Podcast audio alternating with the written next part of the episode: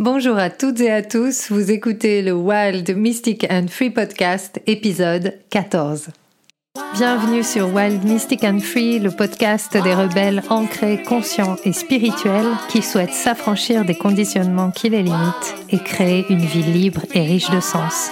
Je suis Brunoïde Livrante, ton hôte, coach certifié et enseignante spirituelle, et j'espère que tu trouveras ici plus de conscience, plus d'amour et des outils pour vivre ta plus belle vie avant de vous lancer dans cette interview, j'avais juste envie de vous prévenir qu'à des moments dans cette interview, je suis un peu étrange car j'ai été obligée d'arrêter deux fois euh, l'interview parce que j'avais oublié mon chien dehors, première fois, et puis quelqu'un a frappé à ma porte, c'était le livreur de quelque chose.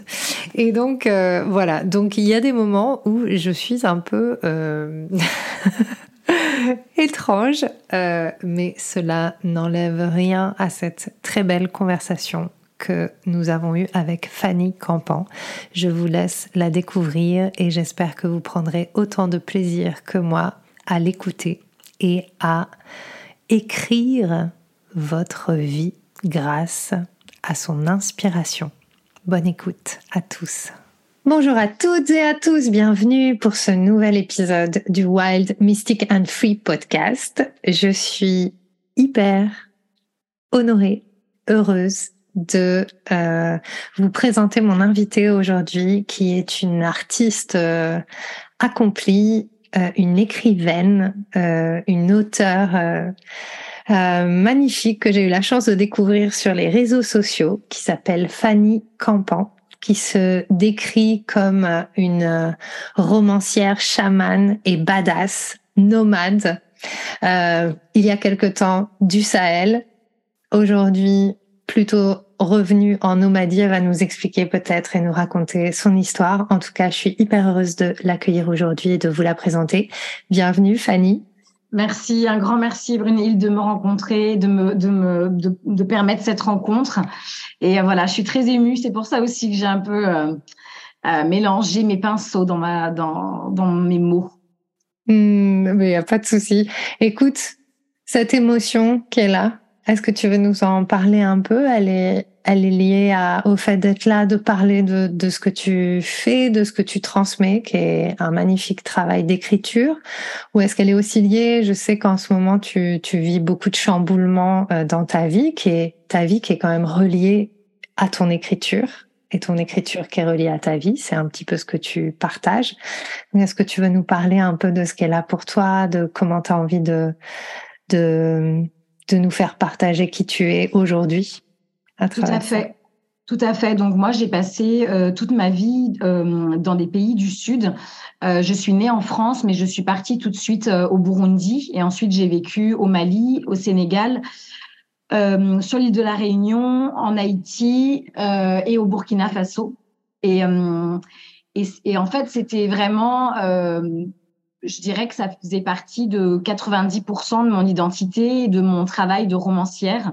Donc c'est la raison pour laquelle je me présentais comme euh, la romancière chamane et badass du Sahel parce que euh, pour moi ce terme Sahel en fait incluait euh, non pas seulement une zone géographique mais aussi en fait une vibration une vibration qui pour moi est commune à tous les pays dans lesquels j'ai vécu une vibration qu'on peut retrouver bah, dans dans, dans l'atmosphère, dans, dans les odeurs, dans les bruits euh, de ces pays du Sud. Alors même s'ils sont tous très différents, euh, pour moi, il y a une identité, euh, une identité noire, une identité afro-caribéenne que je retrouvais en fait dans tous les pays où j'ai vécu et qui était constitutive de mon identité, sachant que moi, je suis blanche. ma couleur de peau, c'est blanche. Et, euh, et du coup, c'était vraiment, euh, c'était vraiment une marque très très très forte de mon identité. Et c'est vrai que depuis un mois, euh, je me suis installée en France. Donc moi, dans ma vie, je n'ai vécu jusqu'à présent que six ans en France. Et là, j'ai fait le choix de revenir m'installer ici, enfin de venir m'installer ici en fait. Et, euh, et c'est vrai que du coup, ça me met dans une émotion euh, un petit peu particulière quand je parle de mon travail. Et, et en fait, dans mes livres, euh, on retrouvait euh, jusqu'à aujourd'hui, ben, cette, euh, cette vibe du Sahel, cette euh, vibration des pays du Sud. Et, euh, et, du coup, aujourd'hui, bah, ça m'oblige à me réinventer et à réinventer également mon écriture. Donc, c'est pour ça que euh, ce podcast tombe vraiment euh, à un moment donné où je suis en pleine transformation de, de, de ma vie et de mon activité professionnelle. Hmm. Et qu'est-ce qui a, est-ce que c'est OK pour toi de nous en parler Qu'est-ce qui a motivé ton choix de revenir euh, vivre euh, ou de venir vivre en France? En fait, ce qui est particulier, c'est que jusqu'à présent, quand je venais en France en vacances, euh, j'avais toujours cette sensation de ne pas être chez moi, d'être une étrangère en France. Pourtant, je suis de nationalité française et mes parents sont français. Mais comme j'ai été expatriée depuis ma naissance et que j'ai reproduit en fait ce, ce schéma familial à l'âge adulte, quand je venais en France, j'avais vraiment une sensation d'être en terre inconnue, d'être à la fois, si tu veux, de, reconnaître euh, des éléments culturels qui voilà que mes parents m'ont raconté, mais de ne pas me sentir dans ma chair, dans mes sens, dans mon identité profonde, de ne pas me sentir française, française de France. Et par contre, eh bien, dans les pays où j'habitais, et là depuis euh, ces dernières années au Burkina Faso en particulier, en Afrique de l'Ouest, j'avais vraiment cette sensation d'être à ma place, d'être chez moi. Et puis, euh, finalement, ces derniers mois, même je dirais ces deux dernières années, de manière latente, il y avait comme ça une transformation qui était en train de s'opérer. Donc déjà, j'ai j'ai changé de, de vie euh, professionnelle puisque j'écris depuis 2015, je suis publiée depuis 2015, mais j'étais également enseignante et conseillère pédagogique en lycée français à l'étranger. Et il y a deux ans, j'ai quitté mon métier d'enseignante pour me consacrer uniquement à ma plume et, hum, et, à partir de là, je pense que le changement a été euh, vraiment, euh, a commencé vraiment à se mettre en place. À la fois, en venant en France, je commençais à hum, envisager de manière de plus en plus, disons, claire une vie en France. Et par contre, euh, au Burkina Faso en particulier, je me sentais de moins en moins chez moi pour deux raisons. Déjà parce qu'il y a un sentiment anti-français qui est en train de se développer ces dernières années et que même si je m'autorisais pas vraiment à le verbaliser, pour moi c'était très euh, tabou de parler de ça, mais n'empêche que je le, je le ressentais. Et puis, d'un autre côté aussi, je me reconnaissais plus du tout dans cette communauté d'expats, euh, de Français, de l'étranger en fait, de blancs d'Afrique, euh, qui pourtant est la communauté dans laquelle j'ai grandi.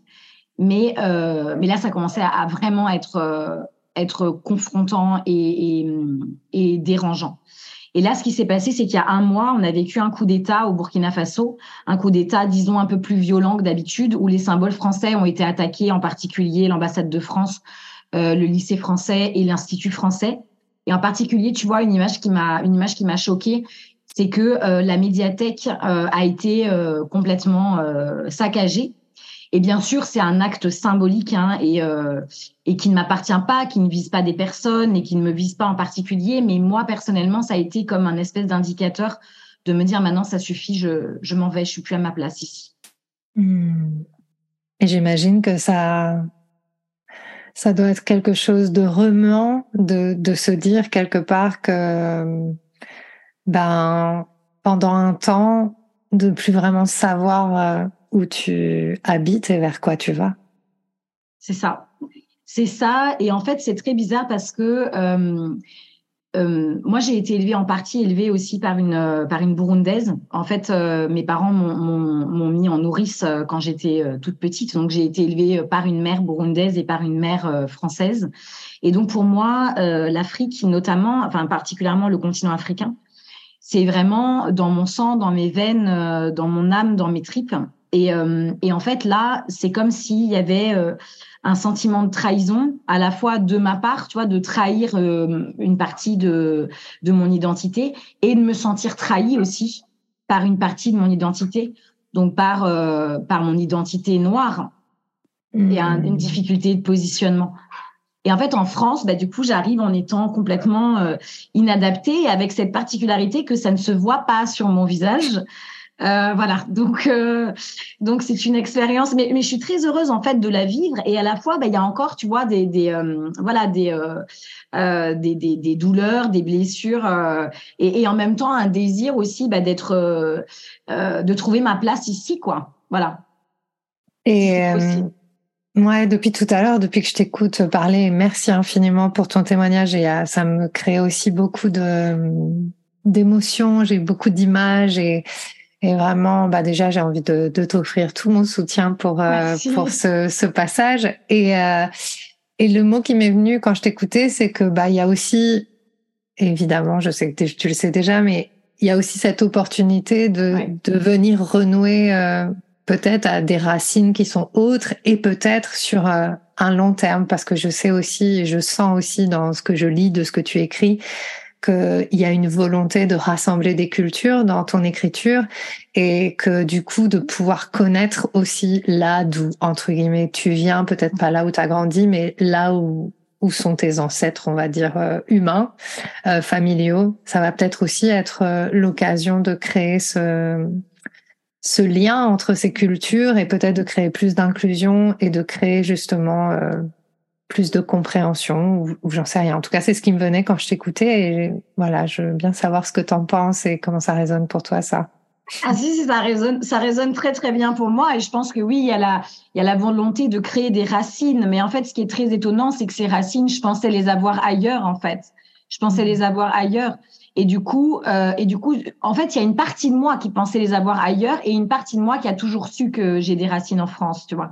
C'est, c'est, c'est vraiment cette dualité et d'avancer avec cette dualité. Euh, c'est ce que je trouve évidemment très intéressant, même si c'est chamboulant, c'est évidemment très intéressant et aussi euh, nourrissant d'un point de vue euh, d'un point de vue euh, littéraire, bien sûr.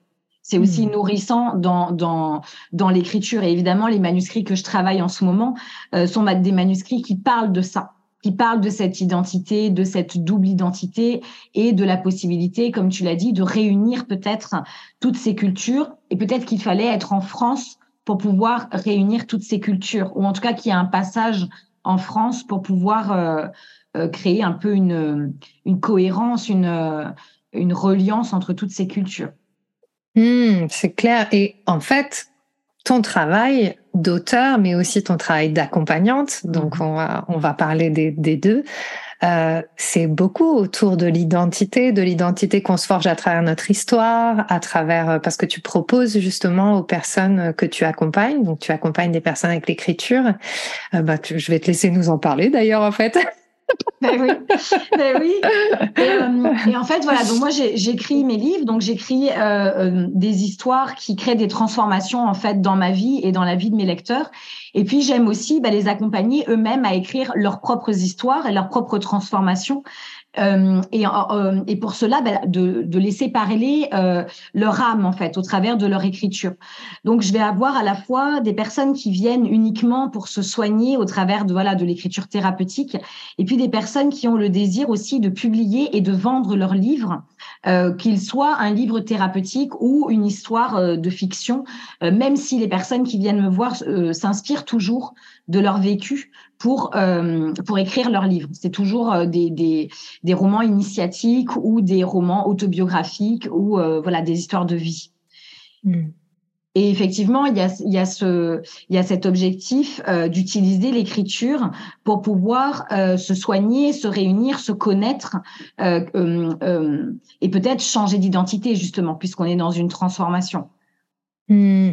Il y a quelque chose d'hyper euh, fort. Hein. Enfin, donc moi, j'ai écrit un livre qui n'est pas hmm. encore publié. Je ne sais pas s'il le sera. On verra. Mais en tout cas, euh, il y a quelque chose d'hyper cathartique quand on écrit un livre. Euh, il y a quelque chose d'hyper fort sur la rencontre avec soi et puis la rencontre avec nos profondeurs et puis ce qu'on va donner à enfin en partage aux autres. Alors euh, voilà, moi je, l'ai déjà vécu beaucoup beaucoup vécu à travers la musique. J'ai écrit beaucoup de chansons, mais un livre c'est toute une autre euh, histoire.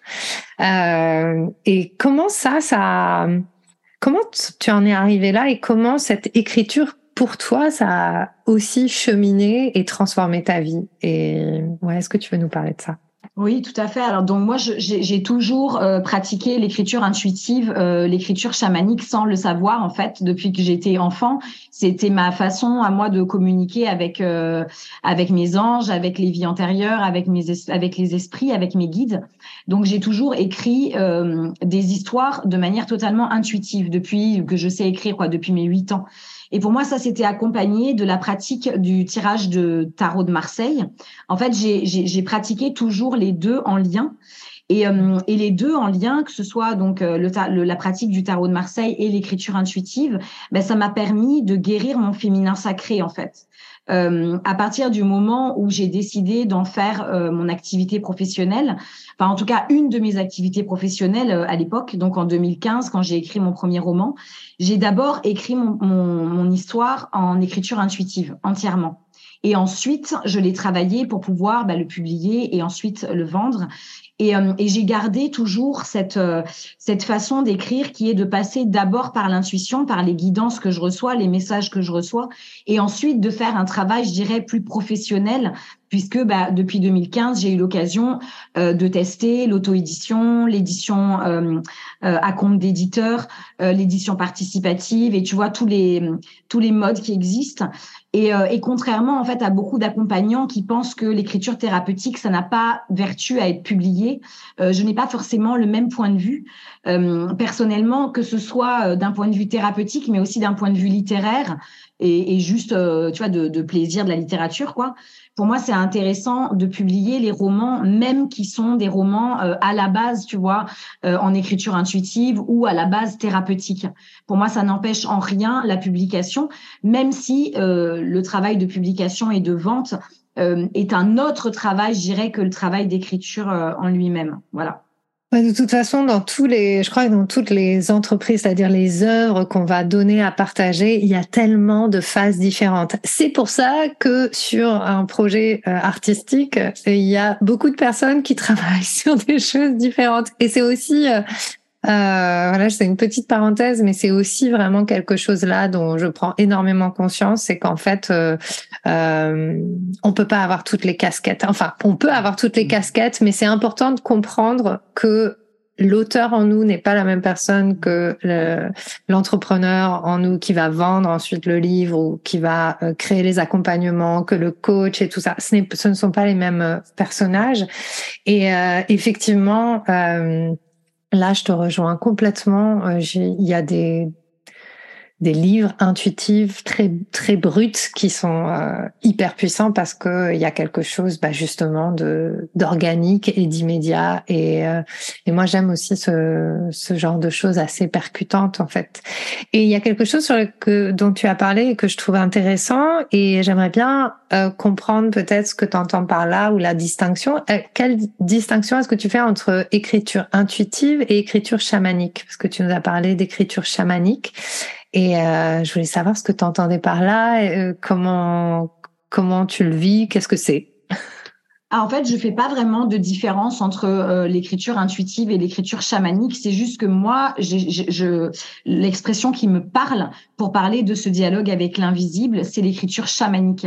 C'est-à-dire que j'ai la sensation d'une danse avec l'invisible et aussi d'un travail bah, de, de, de, de soins et de guérison au travers, tu vois, de, de l'écriture. Donc, je sais que on va l'utiliser, on va utiliser, ben, tu vois, les surréalistes, ils ont appelé ça écriture automatique.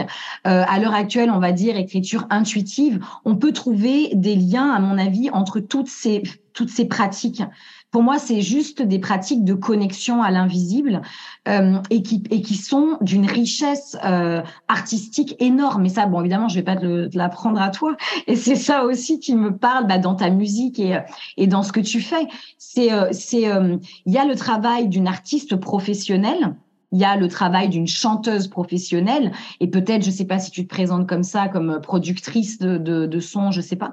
Mais il y a aussi euh, le, il y a aussi, je dirais, le matériau brut, euh, le, le, tu vois, le matériau, euh, euh la guidance que tu as reçue et que tu transmets au travers de ton chant en fait. Et pour moi, c'est le mm. mariage entre les deux.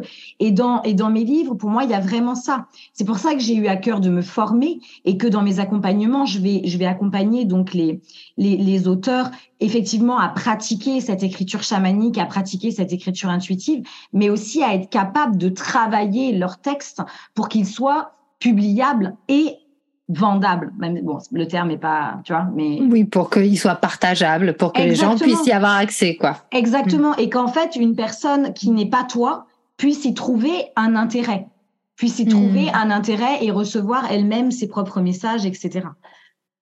Bien sûr. Donc en fait, ce que tu, ce que je comprends, euh, ce que tu entends par écriture chamanique, c'est vraiment sur l'aspect vraiment guérison, c'est-à-dire que à un moment donné, même si l'auteur devient euh, aussi l'instrument de sa propre guérison, à travers ce canal et à travers ce qu'il va écrire, il y a aussi la possibilité de guérison pour quelqu'un d'autre euh, qui va résonner avec son écrit et qu'il y a aussi cet espace de l'invisible euh, utilise la plume pour écrire ce qui a besoin d'être écrit. Yeah Écrire ce qui a besoin d'être. Tu le dis, tu le dis vachement bien. Je pense que c'est toi qui vas faire ma com euh, maintenant. non, mais c'est ça, c'est ça, c'est qu'en fait, c'est qu'en fait, il y a comme une espèce de transe qui se met en place, comme dans une danse, hein, où en fait ta main est guidée aussi, euh, et tu reçois, tu vois, tu reçois l'histoire, ben, comme quand tu fais un tirage de cartes, voilà, tu reçois, tu reçois l'information, tu reçois l'histoire, tu l'écris et ensuite tu la transformes pour qu'elle puisse servir à tes, tes lecteurs d'âme, aux personnes qui ont besoin de recevoir le message que tu as à transmettre. Mm. Et donc là, euh, donc par exemple dans un processus euh, d'écriture, tu, tu vas faire te faire un tirage ou tu vas comment comment ça se passe en fait? Tu te dis tiens bah là je vais écrire, c'est mon temps d'écriture.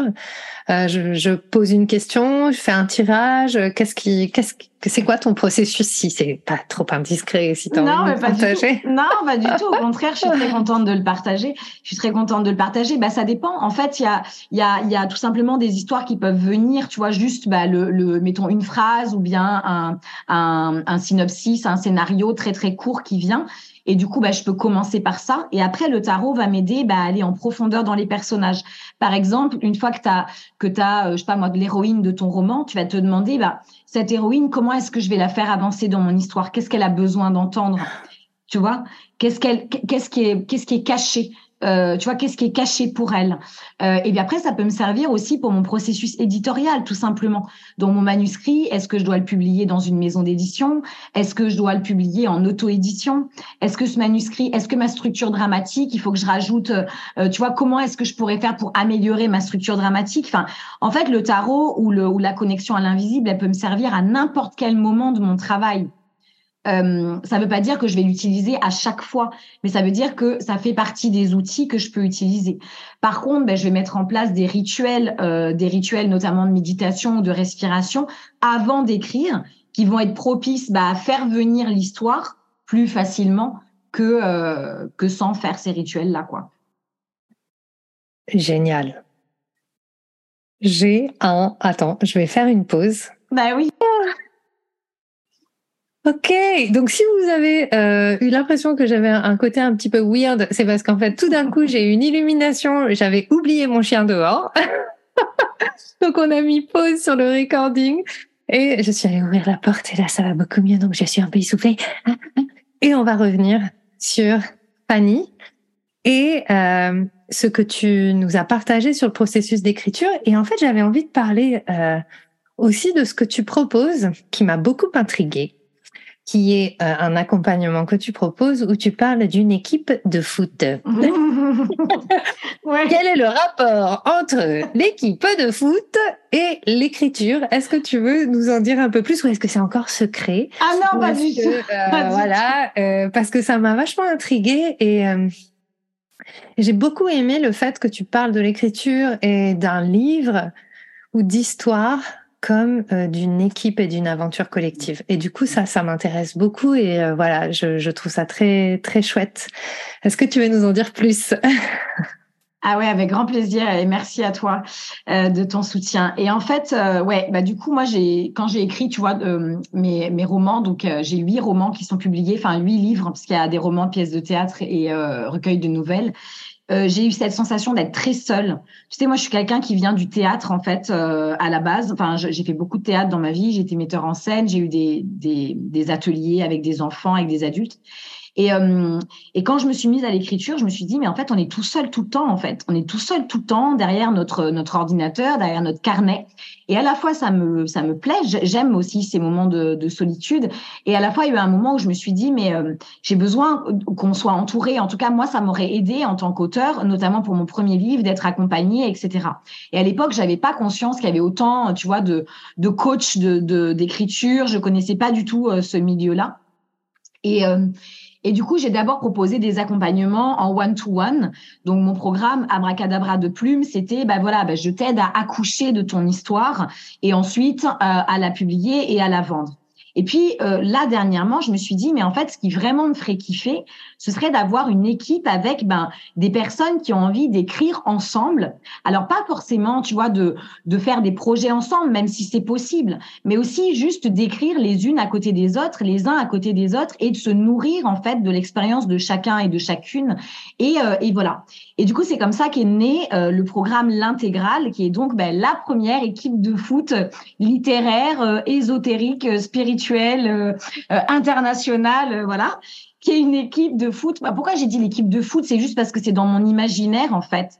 le football dans mon imaginaire, tu vois, c'est quelque chose qui me vient de mon père et qui pour moi est un sport international. Donc voilà, ça, ça me, ça me parle. Et puis, il y avait cette idée d'esprit d'équipe. En fait, quand j'étais dans l'édition traditionnelle, notamment quand je travaillais avec des maisons d'édition, il y avait tout ce truc de quand tu es en maison d'édition, tu es là pour écraser les autres auteurs. Enfin, en gros, euh, la maison d'édition, elle a un planning éditorial. Elle peut pas publier tout le monde. Elle a une ligne éditoriale et elle peut pas prendre tout le monde. Alors déjà, ça, c'est de plus en plus faux parce que à l'heure actuelle, il y a de plus en plus de maisons d'édition, donc chacun peut trouver, tu vois, euh, sa maison d'édition. Et puis euh, l'auto-édition, ben, ça a déjà amené une, euh, une fraternité, une sororité entre les auteurs qui déjà s'entraident beaucoup plus que dans que dans l'édition traditionnelle. Et moi, je suis auteur hybride et j'avais envie justement de créer un espace hybride dans lequel il y ait des auteurs de l'auto-édition, des auteurs de l'édition euh, traditionnelle, des auteurs confirmés, des auteurs débutants, et que tout le monde, tu vois, travaille ensemble. Donc, ce que j'ai fait dans, dans, dans, ce programme, c'est que euh, donc ce programme, il a commencé là il y a il y a une dizaine de jours à peu près euh, en live. Et on peut encore intégrer l'équipe bah, jusqu'à demain 11 heures. Donc, tu vois, ça, ton, ton euh, ton interview, ton podcast, il tombe à pic. Euh, on peut encore voilà entrer dans dans dans cette équipe. Et qu'est-ce qui se passe quand on rentre dans cette équipe? Ben on a accès à un certain nombre de masterclass, un certain nombre de transmissions euh, dans lesquelles ben, je transmets tout ce qui s'est passé pour moi depuis la publication de mon premier livre jusqu'à aujourd'hui, toutes les prises de conscience, toutes les étapes, toutes les erreurs que j'ai pu faire. Et puis ben, je propose des jeux des jeux d'écriture qui permettent ben, justement de construire sa posture de romancier, de romancière, euh, d'auteur, d'autrice, et, euh, voilà, et de, réaliser ses objectifs. Et au travers de ça, on va faire, au, travers aussi de, dans cette équipe, on fait aussi des, euh, des méditations, des jeux chamaniques, tu vois, autour de l'écriture. C'est vraiment un espace, un espace de créativité sacré et, et, et, sécure dans lequel on écrit, on, on, partage, on avance ensemble.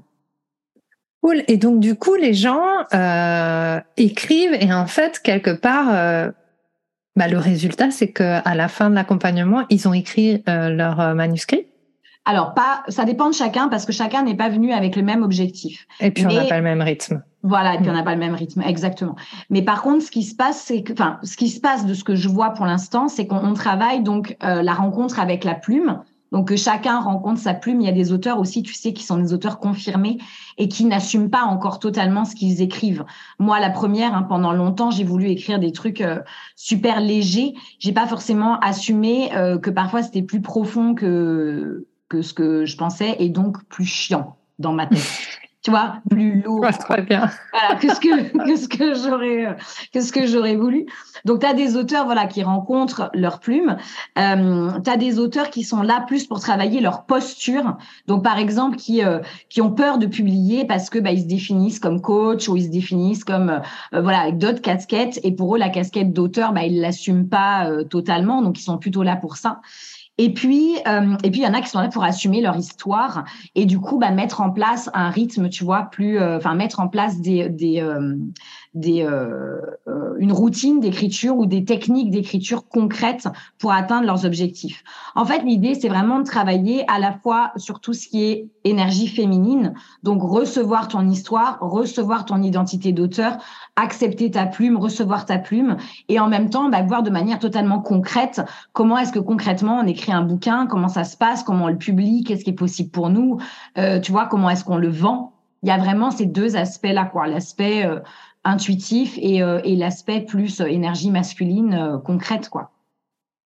Génial, bah ça donne vachement envie. Moi, ça m'a ah, donné envie et je me suis dit ah mais non mais c'est trop bien. Alors donc si vous savez que si vous avez envie d'écrire un livre, que vous avez envie d'être accompagné euh, pour euh, aller euh, peut-être faire émerger la substance et le nectar dans les profondeurs, qui n'est pas forcément ce que l'on pense qu'on veut écrire, mais qui on est, écrire à partir de qui on est, mm-hmm. euh, vous pouvez aller rejoindre euh, Fanny dans, dans tous ces, ces projets. Euh, je suis vraiment, euh, je suis vraiment touchée par tout ce que tu partages parce qu'il y a, il y a beaucoup de choses en fait. T'es une femme vraiment riche.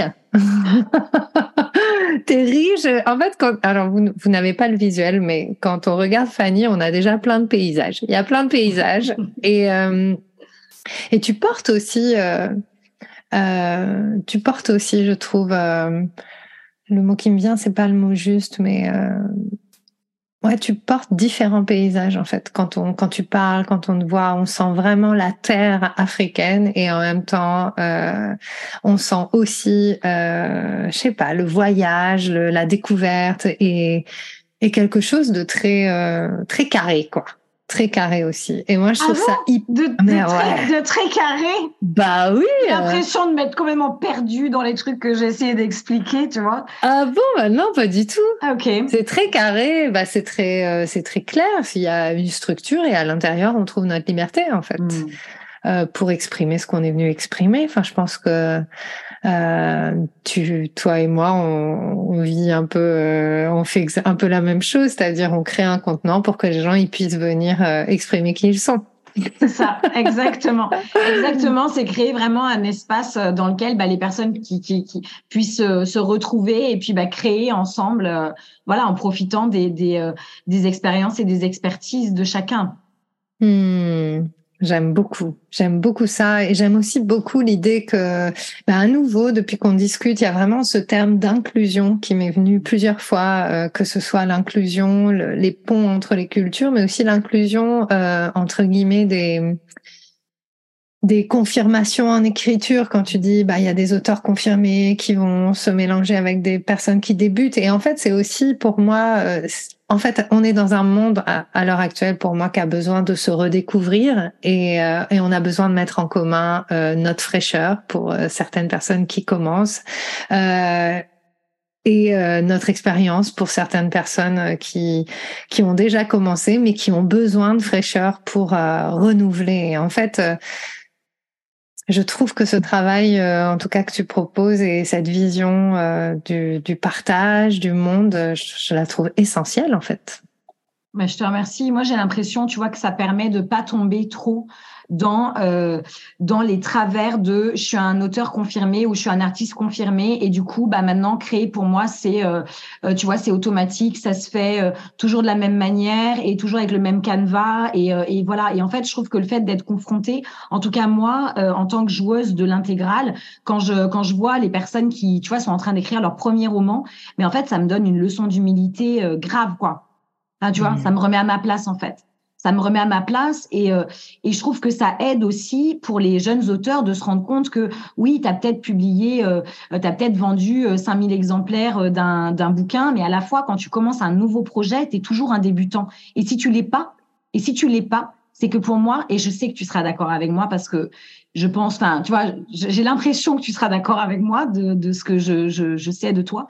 Euh, si tu n'as plus ça, cette, cette conscience-là, il y a quelque chose qui est mort dans, dans ta créativité aussi, qui est mort dans ton art et dans ta, voilà, Carrément. Pour moi, la, la, remise, euh, alors la remise en question euh, du processus est hyper nécessaire. La remise en question de nos pourquoi, du pourquoi on fait les choses, de euh, de, de l'intention aussi, l'intention derrière euh, nos choix, nos décisions et nos actions. Pour moi, c'est oui, c'est l'essentiel. Je suis tout à fait d'accord. Et du coup, ma dernière question pour toi aujourd'hui, c'est est-ce que tu penses que tout le monde peut écrire son histoire et son livre. Oui, oui, oui, tout à fait. Et de la même manière que je pense que tout le monde peut être le, le chaman de sa vie, euh, pour moi, on est chacun l'écrivain de notre vie dans tous les sens du terme. Et pour moi, cette question de la responsabilisation, euh, bah, elle passe aussi beaucoup par l'écriture, tu vois. C'est-à-dire, tu écris ta vie. Tu écris ta vie. Donc, tu peux écrire ton livre ou tes livres, si tu le souhaites, tu peux en faire ton métier. Et, pour moi, ça a une résonance vraiment dans ta vie réelle. Ça te permet aussi bah, de d'écrire ta vie, quoi. Enfin, de, de choisir ce que tu veux, euh, ce que tu veux que ta vie soit d'incarner en fait ton message euh, dans ton livre et dans ta vie réelle. Quoi.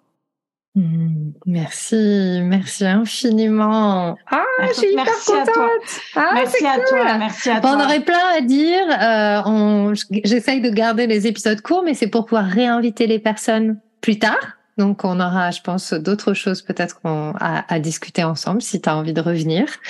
Euh, en tout cas, on peut te retrouver euh, sur euh, les réseaux sociaux, sur Amazon. Vous tapez Fanny Campan, vous allez trouver ses livres et mhm. ses romans. Euh, ainsi que ses pièces de théâtre. Mhm. Et euh, on peut te retrouver. Est-ce que tu as, as, un site internet aussi? Ouais, ouais, j'ai un site internet. C'est Fanny Campan, plus mes voix. Euh, voilà, www.fannycampan.com. Et puis sinon, je suis sur Facebook, LinkedIn, euh, Instagram. Et, euh, et, voilà, avec grand plaisir de se connecter aux personnes qui ont envie bah, voilà, d'écrire aussi ou de lire, puisque l'un ne va pas sans l'autre pour moi. Exactement. Et les, de toute façon, euh, le, les notes de l'épisode seront, euh, il y aura tes, il y a quelqu'un qui frappe à la porte. Décidément, on est beaucoup interrompu. Alors attends. On va terminer notre épisode. je vais aller répondre à la porte. Je vous mets tout ça dans les notes de l'épisode. Merci infiniment. Merci à toi, merci. Merci, merci, merci. Merci beaucoup. Merci à tous d'avoir été là. On se retrouve la semaine prochaine pour un nouvel épisode de Wild Mystic and Free. We love you. Bye. J'espère que ce que tu as entendu t'a donné envie de prendre soin de toi, d'agir et de contribuer à ce monde à ta manière. Si tu as aimé ce podcast, abonne-toi, partage, commente. Quant à moi, je te retrouve la semaine prochaine pour un nouvel épisode de Wild, Mystic and Free.